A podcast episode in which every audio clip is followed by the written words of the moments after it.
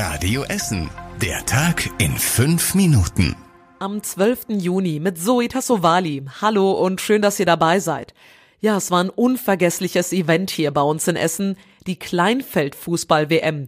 Die ist jetzt gestern auf dem Kennedy-Platz in der Innenstadt zu Ende gegangen. Kasachstan hat das Finale gegen die Ukraine mit 4 zu 3 nach Penaltyschießen gewonnen. Der Andrang war riesig. Über 100.000 Zuschauer wollten in den zehn Turniertagen in das Stadion.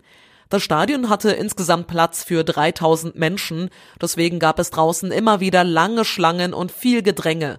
Darauf habe man versucht zu reagieren, sagt Organisator Christoph Köchi. Da war es dann einfach zu gut. Wir haben es dann an Tag drei oder vier besser in den Griff bekommen, indem wir die Einlasssituation mit Gittern nochmal aufgesplittet haben, Ein- und Ausgänge gebaut. Also wir waren kontinuierlich dran, das zu optimieren. Aber innerhalb von einer Woche, wenn du so überrannt wirst, dass da halt 8000 Leute ein Spiel sehen wollen, das ist, ist unvorstellbar. Ne? Außerdem hat man vor dem Stadion eine Leinwand für Public Viewing aufgestellt. Im Stadion selbst gab es laut Köchi fünf kleinere Auseinandersetzungen. Die Polizei will jetzt eine Bilanz ziehen. Beim Finale gestern sei aber alles ruhig verlaufen, sagt sie. Deutschland war im Achtelfinale an Kroatien gescheitert. Das Stadion auf dem Kennedy-Platz wird jetzt abgebaut. Bei uns in Essen ist wieder ein Mädchen aus einem Fenster gefallen. Es ist bereits der dritte Vorfall innerhalb einer Woche. Die 15-Jährige ist aus dem fünften Stock eines Wohnhauses in Freisenbruch gestürzt. Sie ist laut der Feuerwehr schwer verletzt ins Krankenhaus gebracht worden. Die Polizei geht von einem Unfall aus. Erst letzte Woche war ein dreijähriges Mädchen aus dem ersten Stock eines Mehrfamilienhauses in Holsterhausen gestürzt. Wenige Tage zuvor war ein eineinhalb Jahre altes Kind aus dem zweiten Stock eines Hauses in Krai gefallen. Beide schwebten aber nicht in Lebensgefahr. In der Fachklinik Rhein-Ruhr in Kettwig ist heute Nachmittag ein Feuer ausgebrochen. Die Feuerwehr hat den Brand aber schnell unter Kontrolle bekommen. Sie war mit drei Löschzügen und mehreren Rettungswagen im Einsatz. Der Brand ist in einem Patientenzimmer ausgebrochen. Zwei Mitarbeiter sind schwer verletzt worden. Die Freiwillige Feuerwehr in Kettwig hatte schon auf der Anfahrt eine große Rauchwolke gesehen und deshalb Verstärkung angefordert.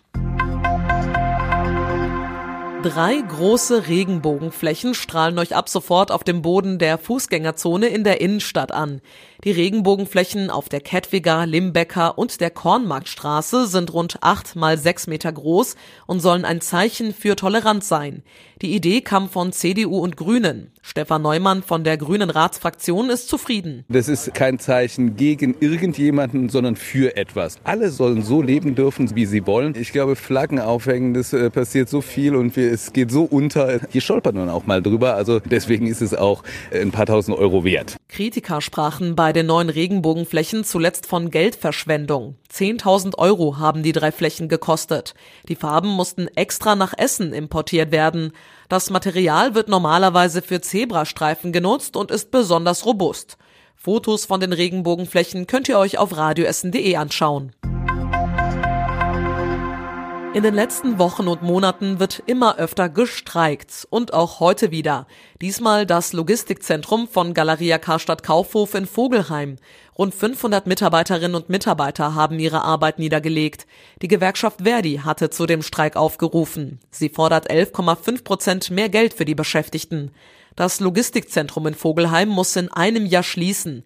Für die Beschäftigten ist aber jedes Plus im Tarifvertrag wichtig, wenn sie im nächsten Jahr entlassen werden. Deswegen also die Streiks. An der Dammstraße in Freisenbruch gibt es ab sofort eine neue Packstation. Mieterinnen und Mieter der Allbau können ab sofort ihre Pakete direkt über die solarbetriebene Station und per App empfangen. Die Allbau will so den Service für ihre Mieter erhöhen. Es soll auch nicht die letzte Packstation bleiben, sagt Samuel Serifi von der Allbau. Wir als Allbau wünschen uns, dass wir unsere Briefkastenanlagen deutlich erweitern können und zwar in Form weiterer DHL-Packstationen. Das würde uns natürlich freuen, aber wir sind auf dem Weg. Es wird noch ein bisschen Zeit dauern, aber es steht fest, dass noch einige folgen werden. Aktuell werden dafür Standorte gesucht. In Essen gibt es rund 100 Packstationen. Für die DHL hat die Station auch große Vorteile, weil die Auslieferung der Pakete damit einfacher wird. Und zum Schluss der Blick aufs Wetter. In der Nacht sind ein paar dünne Wolken am Himmel, es bleibt dabei aber trocken und sternenklar. Es kühlt außerdem ab auf 15 Grad. Die nächsten Nachrichten aus Essen gibt's dann wieder morgen früh ab 6 Uhr hier bei Radio Essen. Euch allen einen schönen Montagabend. Das war der Tag in fünf Minuten. Diesen und alle weiteren Radio Essen Podcasts findet ihr auf radioessen.de und überall da, wo es Podcasts gibt.